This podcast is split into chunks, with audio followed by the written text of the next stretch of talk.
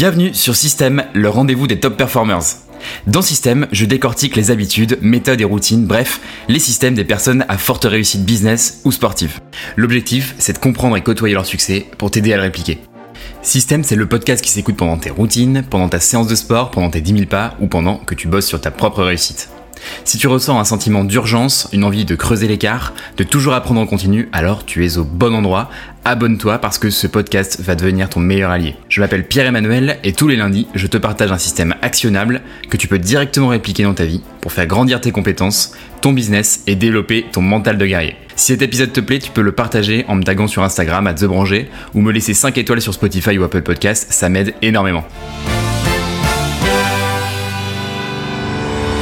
Juste avant de commencer l'épisode, pour le démarrage du podcast, je tenais à vous faire un cadeau. Une fois par semaine, je vais tirer au sort une personne qui m'aura laissé une review sur Spotify ou Apple Podcast pour une session de consulting avec moi. Après avoir accompagné les centaines d'entreprises, freelance, entrepreneurs, etc., je pense que ça peut vraiment vous apporter de la valeur. Alors, je vous laisse prendre votre plus belle plume et on se retrouve dans la section reviews.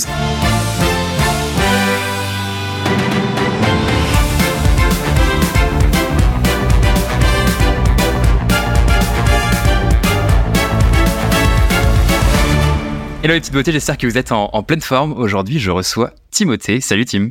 Salut, salut, salut. Timothée, comment ça va? Bah écoute, super bien. pour la pour la petite histoire, on, parlait un petit peu avant, donc c'est un peu bizarre que je demande comment ça va, mais pour autant, c'est un peu les, formules de politesse qu'on est qu'on est obligé, enfin on est obligé de passer par là. Euh, ok, let's go. Bah du coup, on va on va décoller, Tim.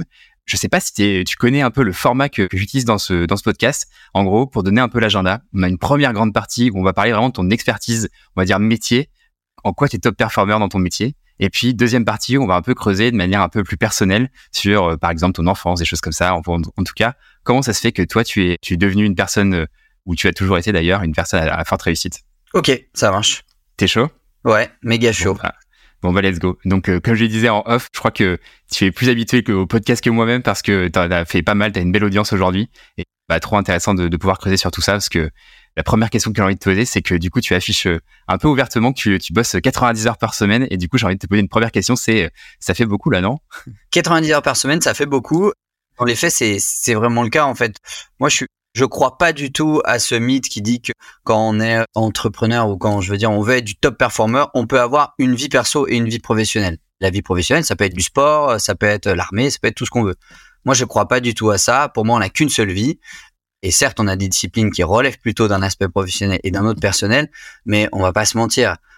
Une personne qui vit vraiment ce qu'il fait, quand ça va pas bien au travail, ça n'ira pas à la maison. Et quand ça va pas bien à la maison, ça n'ira pas au travail. Et les deux sont liés de manière systémique à tel point que quand l'un ne va pas, l'autre n'ira pas. Et cette interdépendance-là est super importante, je pense, à comprendre, notamment par le fait qu'un bon entrepreneur, c'est forcément un entrepreneur qui prend soin de sa vie personnelle, qui, qui prend soin de ses temps familiaux, qui prend soin de sa santé en faisant du sport régulièrement, en mangeant euh, pas que des cochonneries.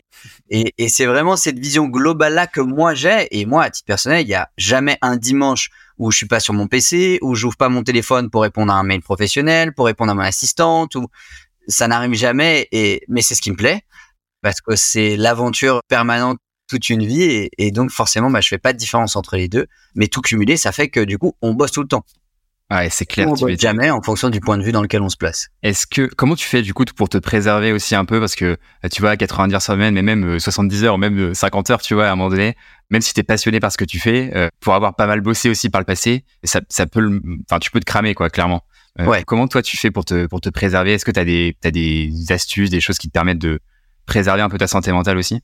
Ouais, alors je j'essaie de vraiment me mettre dans une posture où même si euh, je suis pas footballeur professionnel, j'essaie de me considérer ou en tout cas d'avoir les mêmes habitudes que si j'étais un sportif de haut niveau. Donc ça peut paraître tout bête et basique, hein, mais sport, alimentation, sommeil, c'est les trois triptyques sur lesquels moi j'essaie d'apporter énormément de, consistance et de qualité, d'avoir un sommeil régulier, de coucher tous les soirs à peu près à la même heure, de pas traîner devant Netflix jusqu'à une heure du matin, c'est des petits conseils tout bêtes, mais c'est ce qui fait qu'au final, sans les respecter, on se crame en quelques mois. Moi, le premier, ça m'est déjà arrivé où je me dis, moi, le sport, ah, j'ai la flemme. Ah, puis, euh, ah, je mangerais bien une tartine de Nutella ce soir. Ah, puis le lendemain, je ferais bien une chouille où je bois un petit peu trop d'alcool. Et puis ça, et puis ça, et puis ça. Et au final, on, s'en rend compte parce que la machine qui est derrière, au bout d'un moment, elle suit plus. Et encore une fois, c'est une, une, grosse systémie et tout est relié. Et en trois semaines, je suis au bout du rouleau. Le samedi soir, j'ai la langue qui touche le sol, j'en plus. Et je sais que c'est parce que j'ai fait l'impasse sur ce qui me paraissait ne pas être important, parce que ce qui me paraissait être important, c'est travailler, de faire des consultes, d'acheter des biens immobiliers, d'avancer, de continuer d'aller voir la banque, d'aller chez les notaires. Mais au final, c'est aussi important, si ce n'est peut-être plus important dans un optique de longévité et de durée, de prendre soin aussi de son corps, de sa santé, de son esprit, de faire un peu de méditation, de faire du yoga. De... Enfin voilà, moi je vais voir des coachs, je vais voir euh, des magnétiseurs, je vais essayer tout ce qui peut marcher en fin de compte et ce qui peut m'apporter une quantité d'énergie suffisante pour rester au top niveau parce que c'est c'est ce que j'aime. Trop stylé. Bah justement en fait on va on va clairement plonger directement dans le, dans le vif du sujet. Tu as compris le, le sujet du podcast c'est le système, mais le système euh, sert toujours une cause, tu vois. La première question que j'ai envie de te poser, donc Tim, t'es médecin du coup, ou en tout cas bientôt bientôt médecin. Ouais, bientôt euh, euh interne en médecine, mais sur la fin. Ouais. Ok, t'as une, formation aussi. Ouais. Bon, on te souhaite beaucoup de courage pour la fin, mais je crois que tu tiens le bon bout. Ouais. Euh, c'est aussi une formation d'hypnotiseur. Enfin, en fait, tu as, as, plein, as touché à plein de territoires, plein de formations différentes. C'est quoi aujourd'hui, avec le recul que tu as, le truc un peu 80-20, tu vois, le système que tu recommanderais à tous les êtres humains? Tu en as déjà un petit peu parlé, mais j'aimerais bien que tu, tu reviennes un peu là-dessus. Ouais. Alors déjà, la, la première chose, c'est que quand, quand, on regarde mon parcours, quand on regarde un peu ma chaîne YouTube, tout ça, on, on pourrait penser que je pars dans tous les sens. Et la vérité, c'est que pas du tout, en fait. Tout est calculé et tout est mesuré avec une ligne de conduite centrale dans, ma vie à moi, parce que c'est ce qui me rend heureux, c'est comment est-ce que je peux aider encore plus les gens qui sont autour de moi. Et quand je dis aider les gens autour de moi, je parle pas uniquement de ma famille, de mes proches, je parle d'aider ma communauté, d'aider la, la, société, les gens qui habitent dans la même ville que moi et les gens qui potentiellement ont moins de, de chance que moi. Donc ce qui fait que tous les outils qui tournent autour de cette ligne de conduite-là m'ont intéressé. Moi, je suis partisan du, de l'expérience et de l'essai. C'est-à-dire que quand je dis que je n'aime pas les épinards, c'est parce que j'ai mangé des épinards. Et voilà, je fais, suis pas du tout pour l'approche qui dit non, mais je sais déjà que j'aime pas, ou je sais déjà que ça marche pas, ou je sais déjà que c'est pas ce qui est fait pour moi. Non. Teste, essaye la matière, tente une fois, tente deux fois, va chercher le feedback. Et si après ça, tu as l'impression que c'est pas ce qui est fait pour toi, ou pas adapté, ou trop rapide, ou trop lent, à ce moment-là, chance de stratégie. Mais je pense que le premier système, et c'est le truc que j'ai essayé d'aller chercher dans toutes les expériences que j'ai fait, c'est le feedback. C'est, j'ai fait une formation d'hypnothérapie, j'ai fait des milliers de séances à l'heure où on tourne cette vidéo. Qu'est-ce que je peux en tirer comme leçon qui peut m'aider dans ma vie de couple, qui peut m'aider dans ma vie en tant que médecin généraliste, qui peut m'aider dans ma vie d'investisseur, et à chaque fois d'aller volontairement chercher ce feedback et pas se dire, bah, je fais une expérience, je sais pas trop si ça a marché, pas marché, les points positifs, les points négatifs, mais je passe à celle d'après. Je suis pas un, un boulimique d'expérience, je suis vraiment un boulimique de feedback et de je teste, ok, j'ai compris les limites, j'ai compris comment ça marche, je passe à la méthode d'après. C'est marrant, ça me fait penser, j'ai fait un interview avec Jean-Charles Kurdali.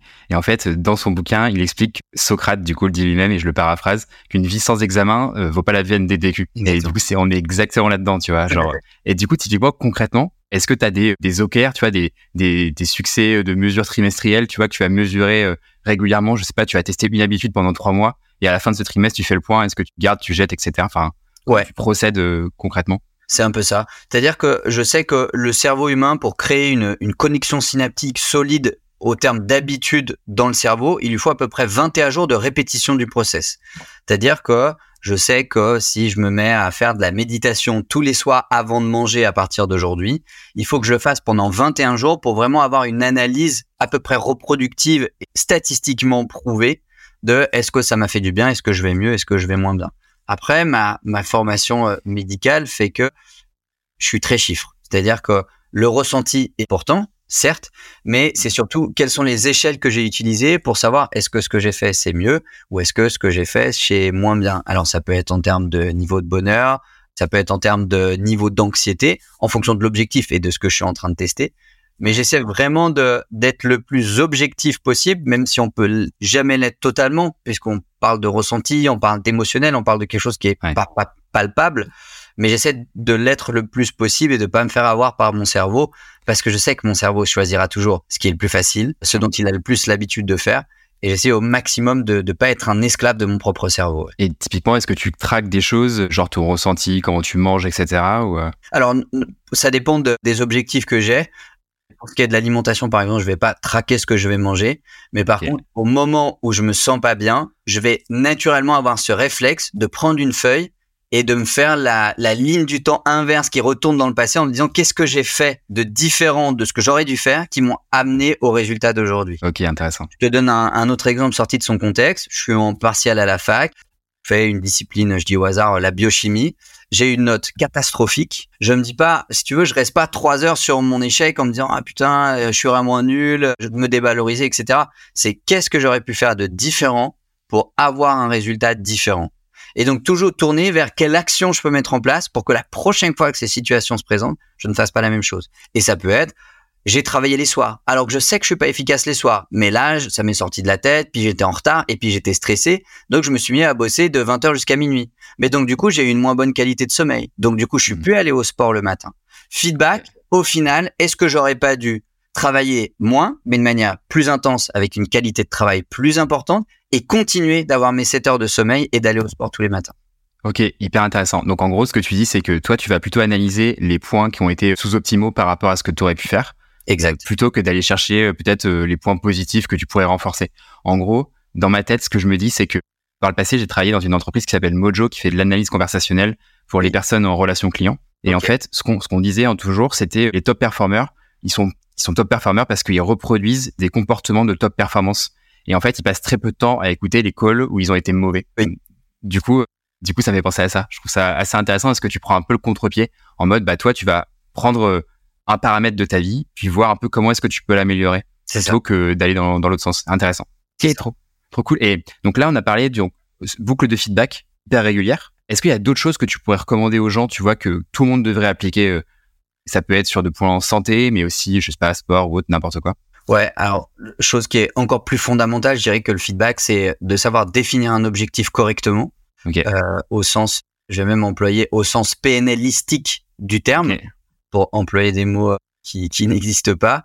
Et pour moi, un objectif, alors il y a plein de modèles, il y a le super objectif, il y a le smart objectif, il y a plein de manières de définir un objectif.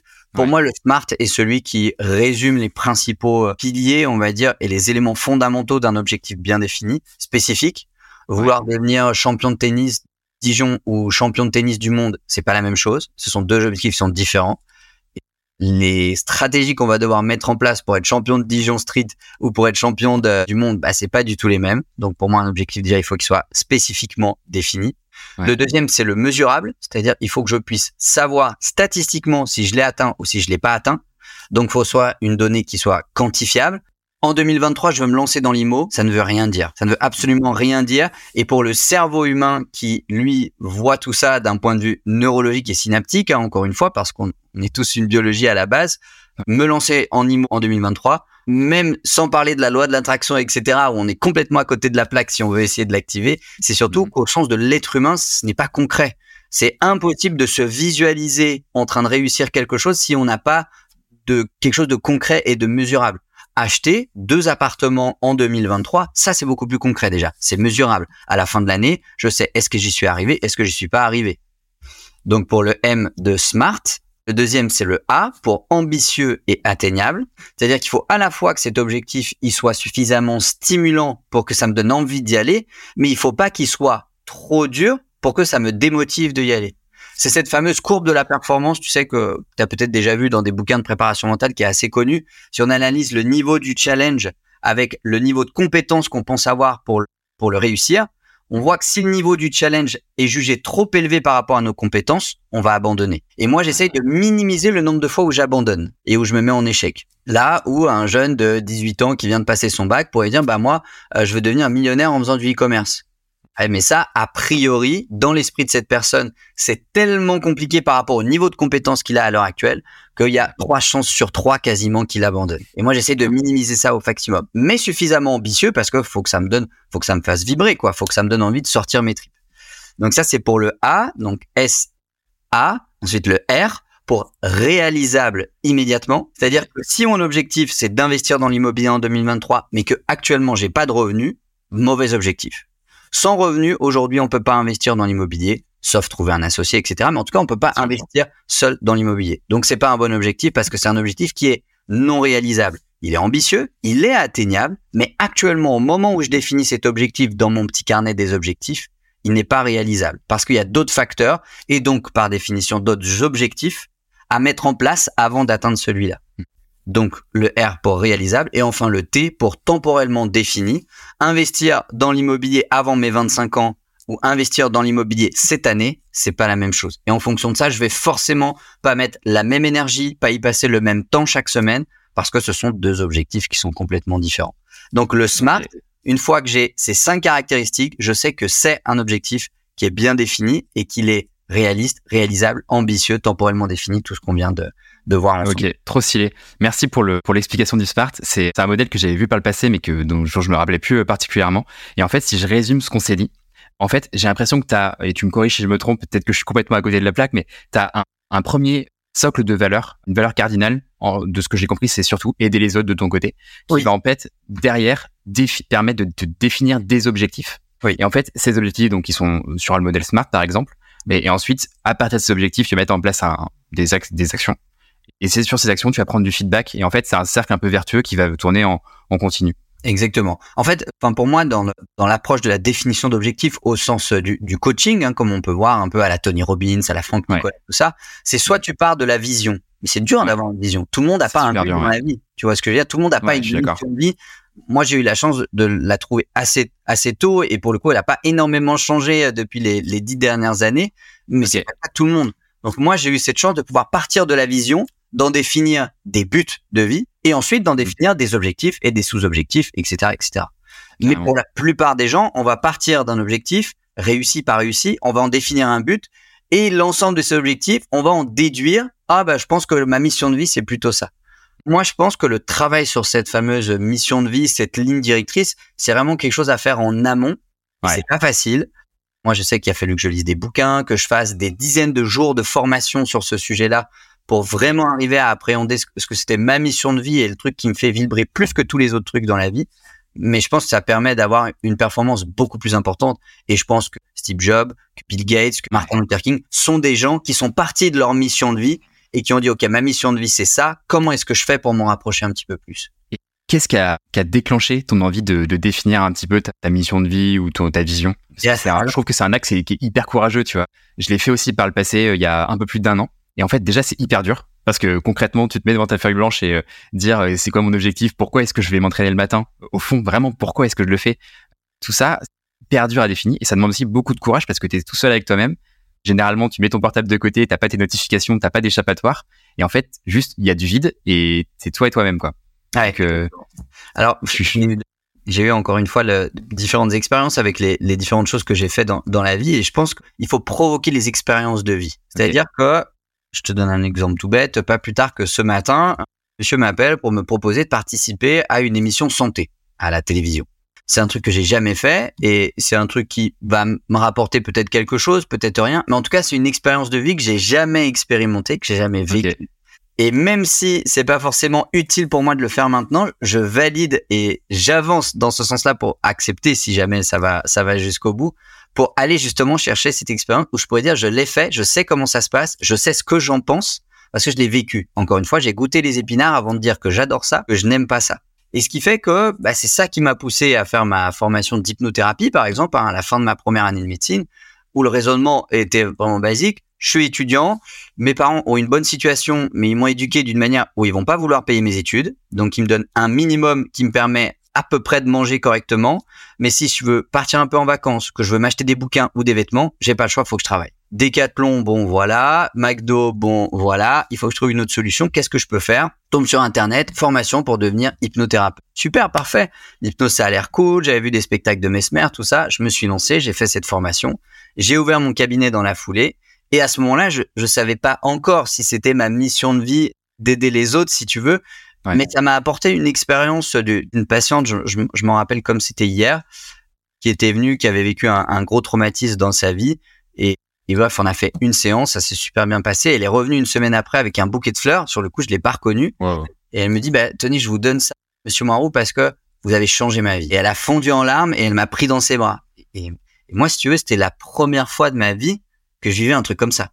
Et ce que j'ai ressenti à ce moment-là, je me suis dit, c'est ça que je veux ressentir tous les jours à partir de maintenant. Et c'est là où je me suis dit, putain, c'est la première fois de ma vie où je pense avoir touché du doigt ce pourquoi je pense pouvoir être excellent et surtout ce que j'ai envie de faire tous les jours qui me reste à vivre euh, sur cette terre, quoi. Trop stylé. Ça te coûte pas d'effort, quoi. Et c'est ça, ouais, c'est ça. C'est le carburant. intéressant. C'est, c'est très drôle parce que, en fait, ma, ma prochaine question, ça a tombé pile poil là-dessus. C'est-à-dire que j'ai l'impression que tu vois, t'es un peu en mode exploration dans ta vie et, et qu'en fait, tu testes des trucs et que tu peux faire une lecture de pourquoi est-ce que tu as fait tel truc ou tel truc que a posteriori de ce qui qui s'est passé. Et c'est exactement ce que dit, euh, je sais pas si tu vois ce, ce pitch de, de, Steve Jobs euh, quand il fait son discours à Harvard où il explique connect the dots, tu vois. Mm. En fait, ta vie, c'est un enchaînement d'événements et sur le moment, tu sais pas pourquoi ça se passe comme ça, mais en fait, a posteriori, tu peux très bien faire une lecture et comprendre pourquoi ça s'est passé comme ça. À fait. Prends l'exemple, par exemple, de ses cours de design. En fait, ça l'a grave aidé pour taper sur le, enfin, designer le clavier du MacBook, par exemple. Et c'est assez ouf. Toi, est-ce que tu as, un peu cette lecture aussi de ton côté? Ah ouais. Tu as fait de la PNL, hypnose, etc. C'est surtout, euh, je, vais, je vais reprendre les, les concepts d'un grand monsieur qui s'appelle Bernard Tapie. Quand il dit dans son interview à des journalistes, vous savez, monsieur, moi, tout ce que j'ai fait dans ma vie, on me l'a proposé. C'est jamais moi qui suis de moi-même dit comme ça, sorti du chapeau, je vais acheter bon d'air, je vais faire du plateau télé, je vais devenir journaliste, je vais faire de la politique. On m'a toujours tendu une perche que j'ai saisi Ben moi dans ma vie, enfin je me retrouve énormément dans ce qu'il dit, c'est qu'on m'a toujours tendu des perches, parfois des grosses perches où il suffisait de tendre le bras entre guillemets pour la saisir, parfois beaucoup plus subtiles, beaucoup plus discrètes. Et faut et je pense que la grande qualité d'un top performer pour euh, pour te citer, c'est d'aller saisir ces ces perches là qui sont subtiles, mais il faut aller à l'expérience, aller tester, aller goûter et ensuite se faire un avis sur sur les choses. Mais vraiment moi tout ce que j'ai fait dans ma vie aujourd'hui, on me l'a toujours proposé et j'ai jamais j'ai jamais, j'ai quasiment jamais sorti un truc du chapeau comme ça, quoi. Énorme. Et t'arrives à faire du lien, enfin, à utiliser, par exemple, je sais pas, ta formation de, de d'hypnothérapie euh, dans ta pratique de la médecine, par exemple, aujourd'hui? Avoir des ouais, énormes, quoi. Alors en plus, j'ai, j'ai commencé à le faire. J'étais encore étudiant à la fac, donc euh, ouais. j'ai le doyen de la fac qui m'a demandé de faire des séances pour les premières années. Donc quasi tous les stages où je suis passé à l'hôpital, on m'a demandé de faire des séances pour euh, l'arrêt du tabac, pour la perte de poids, parce qu'en fait c'est c'est des problèmes où la plupart des médecins sont puissants face à ça. Enfin, il n'y a pas ouais. énormément de choses qui sont offertes aux, aux gens qui souffrent d'addiction, par exemple. C'est un, un, gros problème de santé publique en France. C'est que l'addiction, on voit ça comme de la faiblesse dans le, dans le point de vue de beaucoup de personnes et ouais, pas forcément vrai. comme une pathologie et comme une, une, maladie du cerveau au même titre que tout un tas de maladies. Et ce qui fait que les outils qui sont derrière, au final, il y en a pas énormément. Et aujourd'hui, pour quelqu'un qui souffre d'addiction, quelle que soit l'addiction, c'est très dur de trouver un psychiatre, c'est dur de trouver un psychologue qui va traiter ce genre de problème. Et comme moi, j'arrivais tout feu tout flamme, étudiant en médecine, plutôt bon élève et qui a son, son, diplôme en poche, qui a un cabinet qui voit 30 personnes par semaine, bah au final, c'était la solution. Et, et à chaque fois, encore une fois, c'est pas moi dans le service qui suis arrivé et puis entre guillemets avec mon air prétentieux qui est dit ah bah, ouais. je suis hypnothérapeute, je peux faire des séances. À chaque fois, ça a été ah tu fais ça, ah bah j'ai entendu dire que tu fais ça, ah puis ma mère est venue te voir, ah bah tu crois que tu pourrais voir ce patient, tu crois qu'on pourrait faire quelque chose. Et à chaque fois, ça s'est fait comme ça, si tu veux. Ok. Mais je, je, remarque quand même que tu te mets dans une position, dans une posture où euh, naturellement on vient quand même te voir et où tu, tu, tu as des propositions qui viennent à toi. Tout à fait. Parce que tu vois, c'est, c'est quand même pas rien, quoi. Ouais, exactement. Ouais. C'est ça, c'est quand même pas rien. Exactement quoi dire et comment le dire pour amener la personne à me poser la question qui va me permettre de lui donner la bonne réponse qui va déclencher derrière l'expérience. Ça, tu le, tu le lis comment? Est-ce que c'est, je sais pas, de la persuasion, euh, des mécanismes un peu inconscients? Est-ce que ça a toujours été comme ça de ton côté ou euh? Il y a une partie de, de feeling, je pense, ouais. mais il y a aussi une partie de d'analyse où, euh, notamment avec les, les, les, formations, les expériences que j'ai eues en programmation neurolinguistique, on apprend à décoder ouais. les gens d'un point de vue thérapeutique. C'est super utile pour un patient, par exemple. Personne qui, qui, a envie d'arrêter de fumer, est-ce qu'il vaut mieux lui faire peur, c'est-à-dire agiter le bâton, ou est-ce qu'il vaut mieux donner envie de quelque chose d'autre, agiter une carotte? Mais il y a des gens, agiter toutes les carottes du monde, ça ne fera rien. Il y a des gens, tu peux leur taper dessus avec n'importe quel bâton du monde, euh, au sens figuré du terme, ça ne fera rien non plus. Et clair. je pense que le, la stratégie d'un bon communicant, c'est d'arriver à lire dans la carte du monde de l'autre, de voir comment il fonctionne, qu'est-ce qui est important pour lui, et ensuite d'agiter le bon objectif formulé de la bonne manière. Est-ce qu'il est plutôt visuel? Est-ce qu'il est plutôt auditif? Est-ce que c'est une personne qui est très axée sur la procédure? Est-ce que c'est une personne qui est très axée sur l'objectif, qui serait capable de dire la fin justifie les moyens? Ou alors pas du tout? Est-ce que c'est une personne qui est ouverte d'esprit? Est-ce que c'est une personne pour qui les diplômes sont importants ou pas importants? En fonction de tout ça, c'est une analyse qui au début je faisais petit à petit, j'avais même tendance à prendre une feuille, tu vois, avec mes patients, en me disant, ah, il est plutôt tel type de personnalité. Je pense qu'il est plutôt visuel. Je pense que c'est quelqu'un qui a un, un métaprogramme, on appelle ça en, en PNL un métaprogramme plutôt global et pas détail. Et je me le notais sur une feuille. Maintenant, c'est quelque chose qui se fait automatiquement parce que des séances, j'en ai fait plus de 1000 des séances de thérapie. Donc, j'ai fait cet exercice des centaines et des centaines de fois. Donc, ça se fait de plus en plus instinctivement et ça devient inconscient. Même titre qu'au début, quand tu apprends à conduire, bah, tu dois te concentrer pour embrayer, puis après, ça se fait tout seul. C'est clair, ouais. C'est un peu le, c'est un peu le même genre. Mais c'est surtout ces éléments-là où je vais me baser pour formuler correctement, pour adapter ma posture. Il y a des stages, naturellement, je vais être celui qui parle le plus fort parce que je sais que c'est ce que les chefs de service attendent. Mhm. Il y a des stages où je vais être celui qu'on ne voit pas, on n'entend pas, on sait à peine qui il est parce que je sais que c'est la discrétion qui va me permettre d'atteindre l'objectif que je me suis fixé. C'est ouf. Ça résonne énormément ce que tu dis. Je te donne un exemple. Moi, je, je suis quelqu'un qui euh, déteste le détail. C'est-à-dire que genre, je marche très très bien en me disant, bah ok, faut aller là-bas. Et en fait, je, je déroule le plan d'action pour arriver jusque là-bas. Par contre, comment ça se passe dans le détail? Alors, ça me saoule, quoi. C'est Ouais. impossible de, de me parler comme ça. C'est vrai. C'est très marrant. Et dans le monde de l'entreprise, moi, je, je suis assez assez chaud pour faire passer les tests de personnalité. Tu vois. D'ailleurs, c'est quelque chose qui se fait assez assez fréquemment. Tu vois, les process com, MBTI, etc. C'est des choses qu'on on nous éduque beaucoup là-dessus. Et c'est vrai que bah, lire, savoir mieux lire les gens dans une relation commerciale, mais aussi dans une relation euh, interne, bah, c'est c'est clairement un game changer, tu vois, euh, de compréhension de l'humain. quoi. C'est même un respect, je dirais en ouais, fait. ouais, carrément. Il y a des choses, enfin voilà, moi, il y a, moi je suis à l'aise avec tous les sujets parce que j'ai la chance d'avoir vécu beaucoup d'expériences qui font que j'ai fréquenté plein de gens différents, des très très Ouais. riches, des très très pauvres, des très très ouverts, des très très fermés. Et Ouais. c'est une chance que, que mes parents m'ont offert en voyageant beaucoup quand j'étais petit, etc. Mais je sais qu'il y a des gens, si je parle de tel sujet, n'importe quoi, euh, la sexualité, bah, c'est un sujet où ils vont être mal à l'aise. Mais le fait de le percevoir et de le faire quand même, bah, c'est pas respectueux. Puis c'est pas sympa. Parce que si tu perçois que la personne elle est pas à l'aise avec ça, mais que tu décides volontairement de faire une blague sur ce sujet, même si c'est du second degré, ça pourra être mal perçu. Et moi, j'essaie à chaque fois dans une conversation de pas me dire qu'est-ce que j'ai envie de dire à la personne, mais qu'est-ce qu'elle aimerait que je lui dise. Ok. Tu vois, d'être dans cette position basse et non pas dans une position haute où je prends le drive, c'est moi qui mène la conversation, c'est moi qui choisis où on va et je lui fais dire un peu ce que je veux. Parce qu'il y a plein de gens, en discutant avec eux, tu leur fais dire ce que tu veux. Ouais, c'est clair. Mais c'est pas bienveillant comme approche. Totalement d'accord. Dans une relation, alors je pense que je connais du coup, mais c'est vrai que dans une relation commerciale, en fait, quand tu commences, quand tu répètes plusieurs fois les mêmes verbatims, les mêmes mots, et c'est vrai qu'en fait, le, la personne en face de toi va avoir tendance à répéter ces mêmes mots. Ouais, je veux plus de X, je veux plus de X. Mais en fait, c'est, ça vient pas d'elle, tu vois, c'est pas un truc qui, qui vient, qui émane Oui. d'elle. C'est de la persuasion. Ouais, exactement. Tim, il y a un, un sujet que je voulais aborder avec toi qui me semble hyper intéressant. C'est qu'en fait, tu as décidé, décidé de créer un système pour traverser le temps. je m'explique, je pense que tu as compris. Du coup, aujourd'hui, tu es en train de, de, de créer une sorte de dynastie, tu vois. Et c'est quelque chose qui résonne vraiment beaucoup avec moi. Et ça m'a même donné envie de, de faire la même chose, pour être tout à fait honnête. Je, je suis très curieux que tu nous parles un petit peu de ça. En gros, l'idée derrière ça, c'est euh, fonder une famille, créer un blason de famille, etc. Enfin, tu vois, Exact. se doter d'un modèle euh, qui a pour objectif en fait de traverser le temps. Quoi, comment? Let's go, vas-y, à toi de jouer. Je dirais que le, la base de la base de tout ça, premièrement, j'ai eu une éducation euh, très dure avec mes parents. On, en- on en a l'o- l'occasion d'en discuter dans la deuxième partie du podcast, mais aussi très orienté famille. Donc, je pense que c'est une valeur de base qui me parle énormément, la notion de clan, de groupe. Moi, j'ai fait aussi beaucoup de, hip-hop quand j'étais petit. J'ai été danseur même semi-professionnel dans des, compagnies de danse très axées sur ce mouvement-là. Et dans la culture hip-hop au sens large, c'est le crew, la famille, le groupe. Et on fait les choses ensemble, on mange ensemble, on dort ensemble. Donc j'ai toujours eu cette notion d'équipe et c'est quelque chose qui est très important pour moi.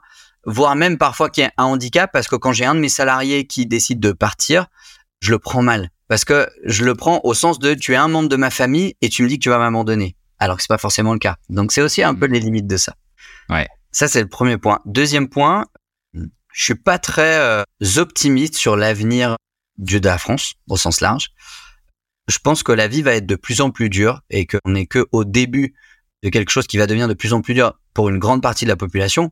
Les très très riches vont rester très très riches, bien évidemment. Mais je pense que la majorité de la population française, les gens que je vois en consultation et que je fréquente au quotidien, la vie va être de plus en plus chère, l'accès à la propriété va être de plus en plus compliqué, la liberté va être de plus en plus restreinte.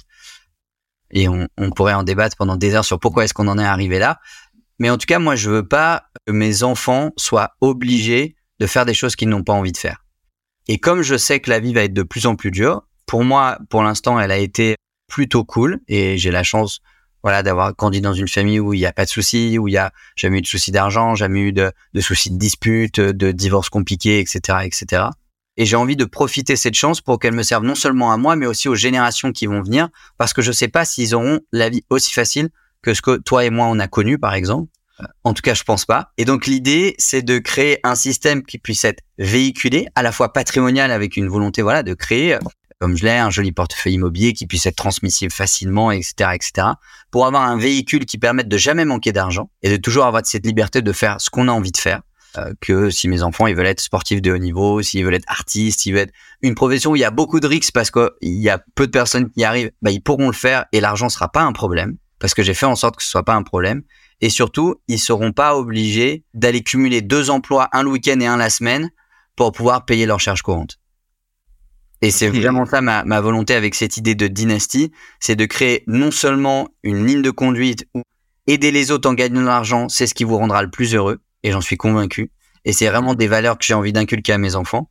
Et au-delà de ça, de leur inculquer une manière de penser en tant qu'investisseur, pour ne jamais être dans le besoin et ne jamais avoir à faire des choses qu'ils n'ont pas envie de faire. Alors maintenant, c'est comment est-ce que tu fais pour véhiculer un message d'une génération à l'autre? Parce que on l'a tous connu, nos parents, ah bah les réseaux sociaux, ça n'existait pas à mon époque, etc. C'est assez dur, en fin de compte, de laisser un message qui perdure entre plusieurs générations.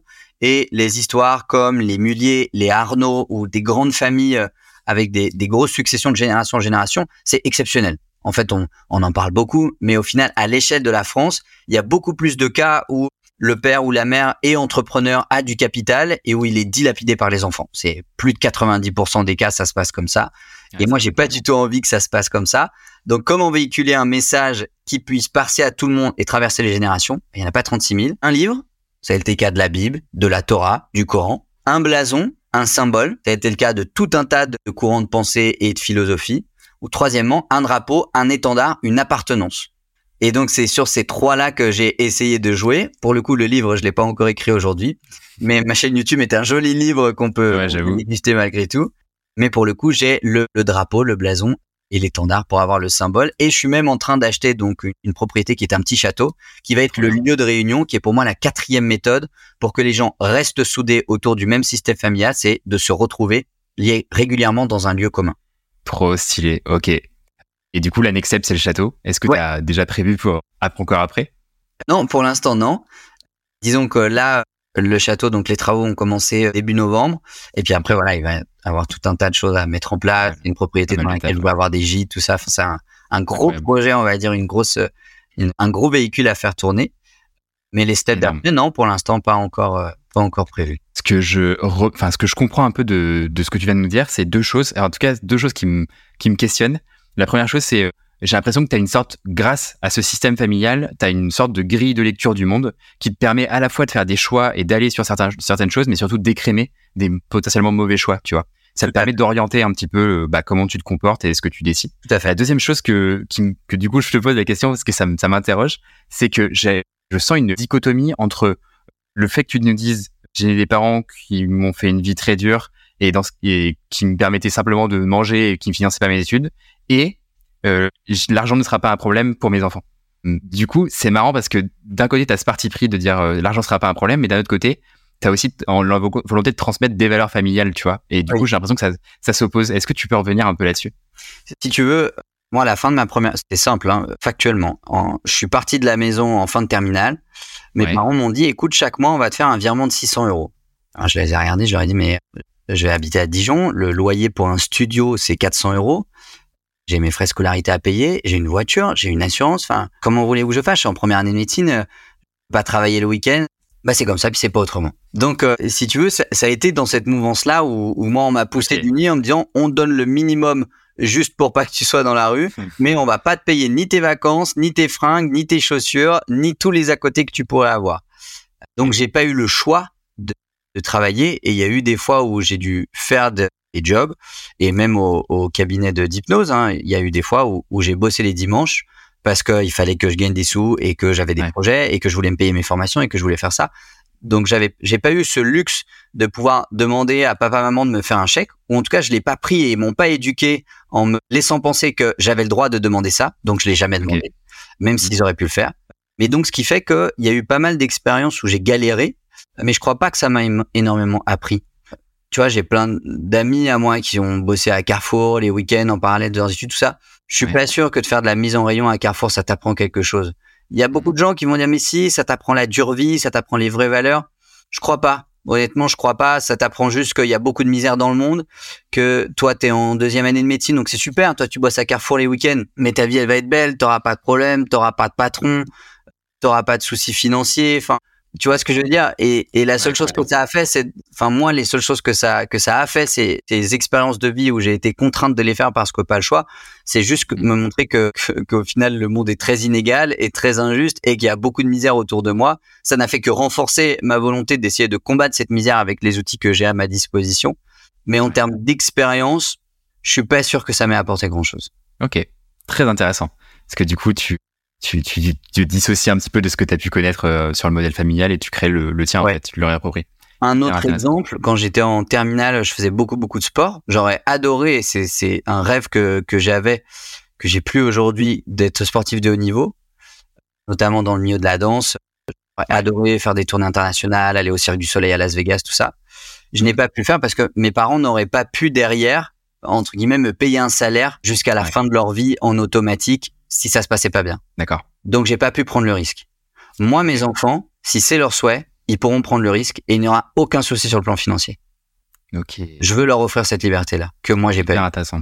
Ok, c'est un super parti pris qui est très tranchant et très affirmé. Je trouve ça vraiment très très beau, hyper intéressant. Et en fait, ça me fait une très bonne transition du coup. On est, on est bon sur les transitions, on est très très Super. en gros, ce que j'adore avec toi, Tim, c'est que tu fais rien à 0% c'est soit 100% ou même, je même 150%, soit euh, pas du tout. Tu vois, tu fais pas euh, la danse, tu fais de la danse en euh, semi-pro. Ouais. Tu fais pas de l'hypnose comme ça, tu vois, dans la rue vite fait. Tu parti par un cabinet où tu donnes des séances, tu donnes des cours à la fac et je crois que dans des grands, dans des grands groupes aussi, si j'ai pas de bêtises. Ouais.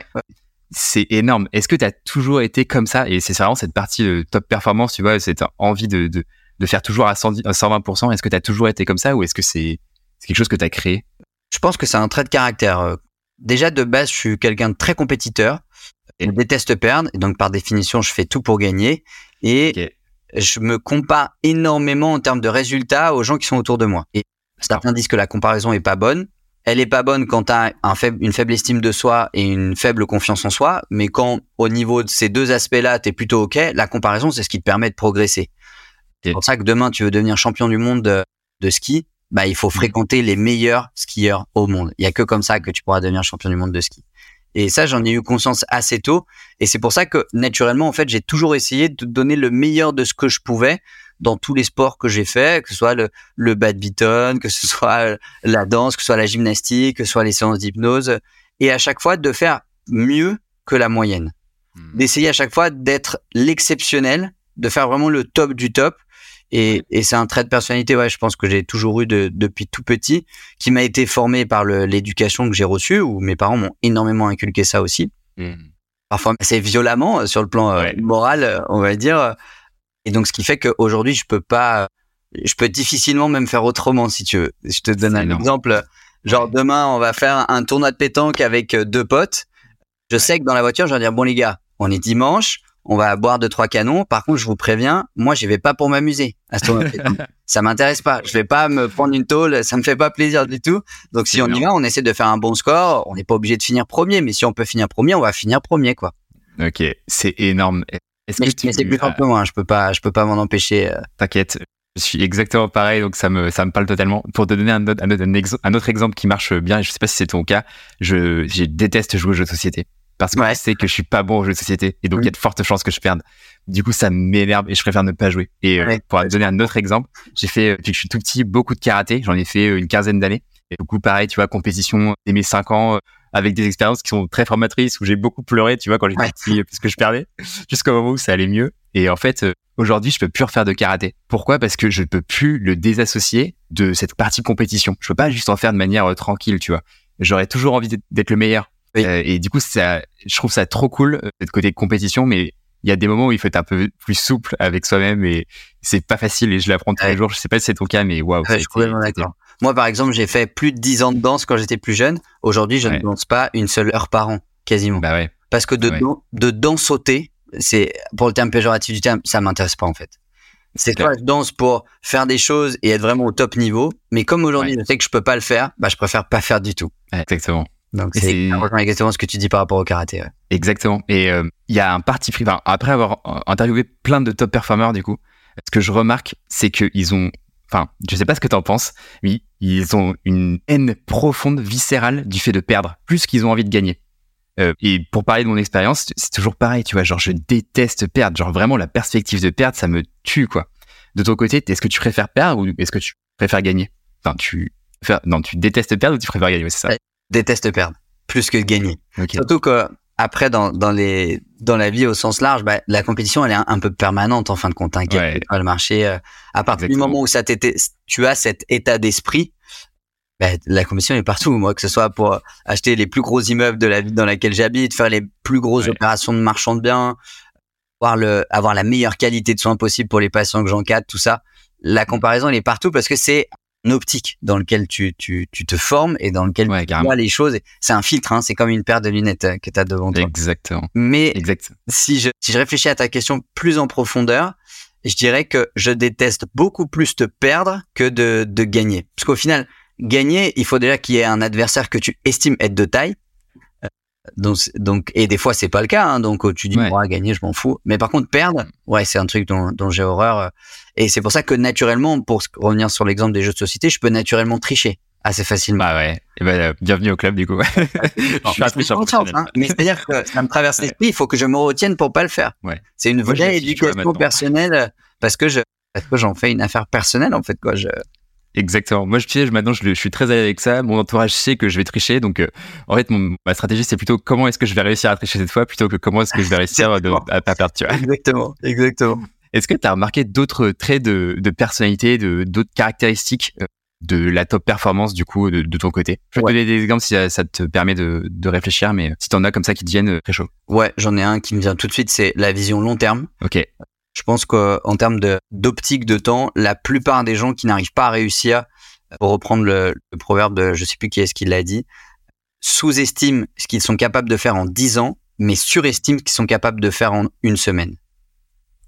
Je pense que c'est un critère de base des top performers au sens large, c'est que ils visent pas forcément quelque chose à court terme, ils visent quelque chose à moyen long terme. Ouais, carrément. de penser court terme, dans une grande majorité de situations, ce sera en ta défaveur je pense. Que ce soit dans le business, que ce soit dans le sport, que ce soit dans le domaine pro au sens large et même dans le domaine personnel. Et c'est l'erreur que font, je pense, beaucoup d'entrepreneurs qui vivotent, qui gagnent un petit peu de sous, qui ont un business qui marche un petit peu, mais qui rapidement se font attraper par ce, ce manque d'état d'esprit et de mindset qui fait que dans dix ans, il y aura plus personne. Ouais. Aujourd'hui, LeBron James, ça fait dix ans qu'il est là et dans dix ans, on parlera toujours de lui comme étant un des plus grands basketteurs de tous les temps. Parce qu'il a toujours eu cette optique de long terme. Carrément. Ça, ça, ça, se valide partout. Hein. Ça se valide partout. Rien que tu vois, le fait de, de lancer un podcast, j'ai regardé sur, sur les chiffres. Et en fait, je crois que tu as 90% des podcasts qui dépassent pas les 4 épisodes. Ouais, ouais, il me semble. C'est dingue, en fait. Ouais. Et en fait, c'est toujours ce que je dis, c'est, on parle toujours du top 1%. Mais en fait, du coup, c'est tellement facile d'arriver dans le top 1% parce que dès que tu as une vision long terme, en fait, tu arrives à décrocher euh, assez facilement. C'est marrant parce que dans, dans ce que tu fais, tu as vraiment une vision long terme. Tu vois, t'es pas juste en train d'acheter un appart ou un, immeuble. En acheter aujourd'hui. Bientôt bien. 17. C'est colossal. C'est colossal. Euh, c'est colossal. Est-ce que tu arrives à apprécier quand même, à, tu vois, à marquer des, des moments de célébration où tu te dis, waouh, c'est quand même stylé ce que j'ai fait? Ouais, carrément, même, tous les jours. Hein. je, suis super content de ce que j'ai fait. J'estime que c'est évidemment pas encore assez bien, c'est pas encore assez à la, à la hauteur, etc., etc. Mais de manière générale, je, je suis super content de ce que j'ai fait et je suis content de l'avoir partagé avec les gens avec qui je l'ai fait donc, euh, donc non, non, ouais, j'ai ces petits moments de, de victoire et de célébration. Trop bien. Il y a un autre élément que je vois chez les top performers, c'est le côté euh, responsabilisation. Ouais. Euh, je te donne un exemple. Il y a plusieurs personnes qui m'ont expliqué que quand ils étaient petits, ils avaient une licence d'un club de sport, par exemple. Et par exemple, si en milieu d'année, ils avaient plus envie d'aller au sport, en fait, leurs parents les obligeaient à aller jusqu'à la fin de l'année, la, de tu vois. En mode, tu t'es engagé, bon, bah, tu vas jusqu'à la fin de l'année. Est-ce que toi, sur ce concept de responsabilisation, tu as, as, des choses à partager aussi? Alors moi, mes parents allaient même plus loin que ça. C'est non seulement ils m'inscrivaient dans un sport que je voulais pas faire, mais une fois que j'avais fait la première séance, ils me disaient bah écoute t'es inscrit donc maintenant tu vas jusqu'au bout. je disais mais maman, je ah ouais. faire de tennis, c'est toi qui m'as inscrit au tennis. Tu m'as dit je faisais qu'une seule séance et si j'aimais pas j'arrêtais. Ah ouais bah écoute, euh, maintenant j'ai payé donc tu vas jusqu'au bout. Et au final, euh, c'est vrai. Mère surtout, euh, mon père travaillait beaucoup quand on était petit donc on le voyait moins et c'est ma mère qui s'est beaucoup occupée de nous et elle nous forçait beaucoup à faire beaucoup de choses beaucoup d'activités à faire. Elle nous a fait faire du théâtre, de la peinture, de l'art plastique, enfin de, tout, un peu de tout ce qui existe. Et, c'est une énorme chance que j'ai eue, dont j'avais pas du tout conscience au moment où je l'ai subi, parce qu'à l'époque je le, je le subissais vraiment, c'était vraiment une corvée. Et en général, dans deux fois sur trois, une fois que j'avais fait deux séances de tennis, j'avais trois d'y retourner. Dans la majorité, comme la plupart des enfants, je pense. C'est énorme. Et tu vois, euh, typiquement, ce qu'on disait tout à l'heure, si on fait écho au début de notre conversation, peut-être que le cours de théâtre, ça t'a permis de mieux t'exprimer aujourd'hui. Et peut-être que sans le cours de théâtre, t'aurais pas pu lancer ta chaîne YouTube euh, qui cartonne aujourd'hui. Exactement. Bah, fruit du hasard. D'ailleurs, ma mère m'a inscrit au théâtre quand j'étais tout petit. Par la suite, j'en ai refait au collège. Par la suite, j'ai fait des castings pour faire des courts-métrages. Donc après, j'ai fait des courts-métrages pour le Festival de Cannes et tout. J'ai fait pas mal de, pas mal de trucs. Après, j'ai fait du mannequinat. Et au final, tout est parti du jour où ma mère m'a dit, je t'ai inscrit au cours de théâtre du village dans lequel on habitait. Je dis, oh non, maman, mais j'ai pas envie de faire de théâtre, euh, arrête tes conneries et tout. Elle dit, c'est comme ça, c'est pas autrement. Donc, du coup, bah, t'y vas. Mais ça m'a évidemment énormément servi pour plein de choses et ça a été le point de départ de, plein de choses. Et rien qu'une construction d'une, d'une personnalité qui est équilibrée, qui a une bonne confiance en soi, tout ça. Ce qui est quand même beaucoup plus facile à vivre aujourd'hui. Euh.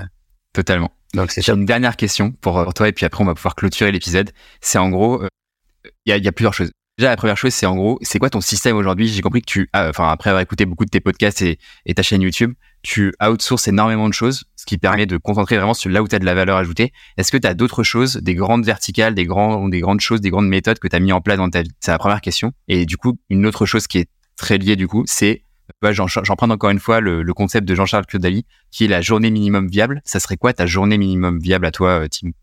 Alors au niveau pour répondre à ta première question, on a parlé du feedback, on a parlé d'aller chercher l'expérience. Euh, je pense que c'est les deux choses les, plus importantes que je vais faire aujourd'hui. La, la, troisième, on en a parlé aussi, c'est de pas faire de distinction entre vie pro, vie perso. Je pense que si tu as besoin de faire une distinction, il faut peut-être que tu te poses la question sur est-ce que tu es à la bonne place dans ta vie professionnelle et en général, c'est une question que beaucoup de personnes se posent aux alentours des 35, 40 ans. Je sais ce que je les vois en, consultation, ce type un peu de profil-là, qui est un peu perdu, qui sait plus trop s'il veut aller bosser, pas aller bosser, tout ça. Et je pense que c'est vraiment un raisonnement à avoir et, et c'est une éducation que les, les, jeunes de ma génération, de plus en plus, on est une génération où on s'écoute, où on écoute ses valeurs, est-ce que c'est en adéquation avec ses valeurs, tout ça. Là où avant, il fallait trouver un job, on trouve un job, dès qu'on l'a trouvé, on est super content d'avoir sa paye et puis c'est tout, quoi. On raisonne pas plus loin que ça définir la mission de vie pour être sûr de prendre des choix et des décisions qui sont en adéquation avec notre mission de vie. Il y a des fois où on me propose des choses qui sont très juteuses sur le plan financier, mais où ça me parle pas. Ouais. Euh, où c'est, c'est pas possible dans ma mission de vie, même si je pourrais le faire en one shot juste pour aller chercher un chèque et c'est quelque chose qui, qui moi m'intéresse pas à titre perso. Okay. Euh, et après, je pense qu'on a fait le tour des principaux éléments, euh, peut-être un petit peu plus atypiques que j'utilise. Le reste, après, ça va rester des basiques, une bonne routine matinale, comme on l'a dit, une bonne qualité de sommeil, etc., euh, etc. Et justement, tu vois, ta journée minimum viable, ça serait quoi Alors, qu'est-ce que tu appelles une journée minimum viable? En gros, la, la, journée minimum viable, c'est c'est les, les, trucs qui font que ta journée va être, dans tous les cas, une bonne journée. Je donne un exemple. Moi, je me lève entre 6 et 6h30 je vais au sport, euh, je taffe euh, et je kiffe euh, ce que je fais. Généralement, j'ai un moment de silence, en tout cas d'isolation, sans du bruit, genre de la, méditation ou de la lecture, tu vois, un moment comme ça. Je prends une douche froide. Enfin, tu vois, ça fait un peu entrepreneur, un peu bullshit, tu vois, mais j'ai ces, ces choses-là qui, je sais, qui me permettent de maintenir mon système et maintenir mon niveau d'énergie sur le très long terme, en fait. Ouais. J'avoue que j'ai pas forcément de journée minimum viable dans le sens où j'ai des journées qui se ressemblent pas du tout. Euh, parce que comme je fais des, activités qui sont reliées par certains aspects, mais fondamentalement différentes sur d'autres. Euh, voilà, je te donne un exemple. Euh, hier, je suis allé chez mon fournisseur de matériaux le matin. Ensuite, j'avais des, consultations la matinée jusqu'à 11 heures. Après, je suis allé à Castorama pour commander des cuisines. Après, je suis passé sur le, chantier sur lequel je suis en ce moment d'une résidence pour personnes handicapées. Après, j'ai mangé le midi avec le directeur d'une association médico-sociale. Ensuite, je suis retourné en consultation euh, l'après-midi. Le soir, j'avais un, temps de un temps de famille avec ma petite fille puisque ma femme était au sport, donc j'étais tout seul avec ma petite fille qui a deux mois, donc qui est toute, toute récente et, toute jolie. Après, j'ai regardé un reportage sur Jake Paul sur Netflix, une fois qu'elle s'est endormie. Enfin, tu vois, les, mais les journées se ressemblent pas du tout à cause de la variété de choses que je fais. Donc, ce serait difficile pour moi de te donner la journée minimum viable. Euh, je pourrais plus facilement te donner, s'il se passe ce genre de choses, en général, ma journée, je vais l'estimer pourrie. Et en général, si jamais il y a des imprévus qui me font sortir du planning que j'ai défini, ça, c'est vraiment chiant pour moi. Genre, pour reprendre l'exemple de, de, de, Castorama, si je vais euh, commander des cuisines que j'avais prévu d'y passer 30 minutes et qu'il me faut une heure et demie parce que je trouve personne. Et puis après, pour faire le devis, il faut le responsable du responsable du responsable. Et qu'ensuite, pour passer la commande, pour payer, ça dépasse mon plafond de carte, donc je peux pas, etc. Tout ça, ça va vachement euh, baisser ma qualité de, de plaisir dans la journée. Faire monter le niveau de cortisol. Exactement. Tu vas pas. Exactement. ça multiplié par trois fois dans la journée, des trucs où je coupe le soir et je me dis c'est bien que la journée se termine. ok, trop bien. Merci Tim, c'était trop cool. Où est-ce qu'on peut te suivre, te parler euh, Dis-moi tout. Eh ben sur ma chaîne YouTube déjà, Timothée Moirou Mindio. Je publie énormément de contenu entre deux, deux et six vidéos par mois. En général, une semaine de vidéos, une semaine une vidéo. Sur TikTok et sur Insta pour les formats courts évidemment. LinkedIn aussi. J'essaie de vraiment répondre le plus souvent possible aux messages sur LinkedIn et sur Insta. Donc euh, voilà. Dans les limites de, des 40 minutes que tu t'accordes par jour, du coup. Voilà, voilà. Trop bien. Merci beaucoup, Tim. C'était hyper intéressant. On a plein de, de, de contenus hyper pratiques on peut répliquer dans notre vie. Donc, euh, trop cool, tant dans ton domaine d'expertise que tu sais ta vie un peu plus personnelle. J'espère que ça aura résonné euh, pour vous, euh, les auditeurs. En tout cas, pour moi, ça m'a vraiment, vraiment beaucoup plu. Je me suis reconnu dans beaucoup de ce que tu as dit, Tim, et donc, c'était vraiment trop cool. Merci beaucoup. Si l'épisode vous a plu, encore une fois, je vous laisse être 5 étoiles sur Apple Podcast et Spotify. Une petite revue, encore une fois, le, concours court toujours. Donc, voilà, à vous de jouer. Je vous attends avec votre plus belle plume et je vous souhaite une très bonne semaine à la semaine prochaine et je vous dis ciao. Salut.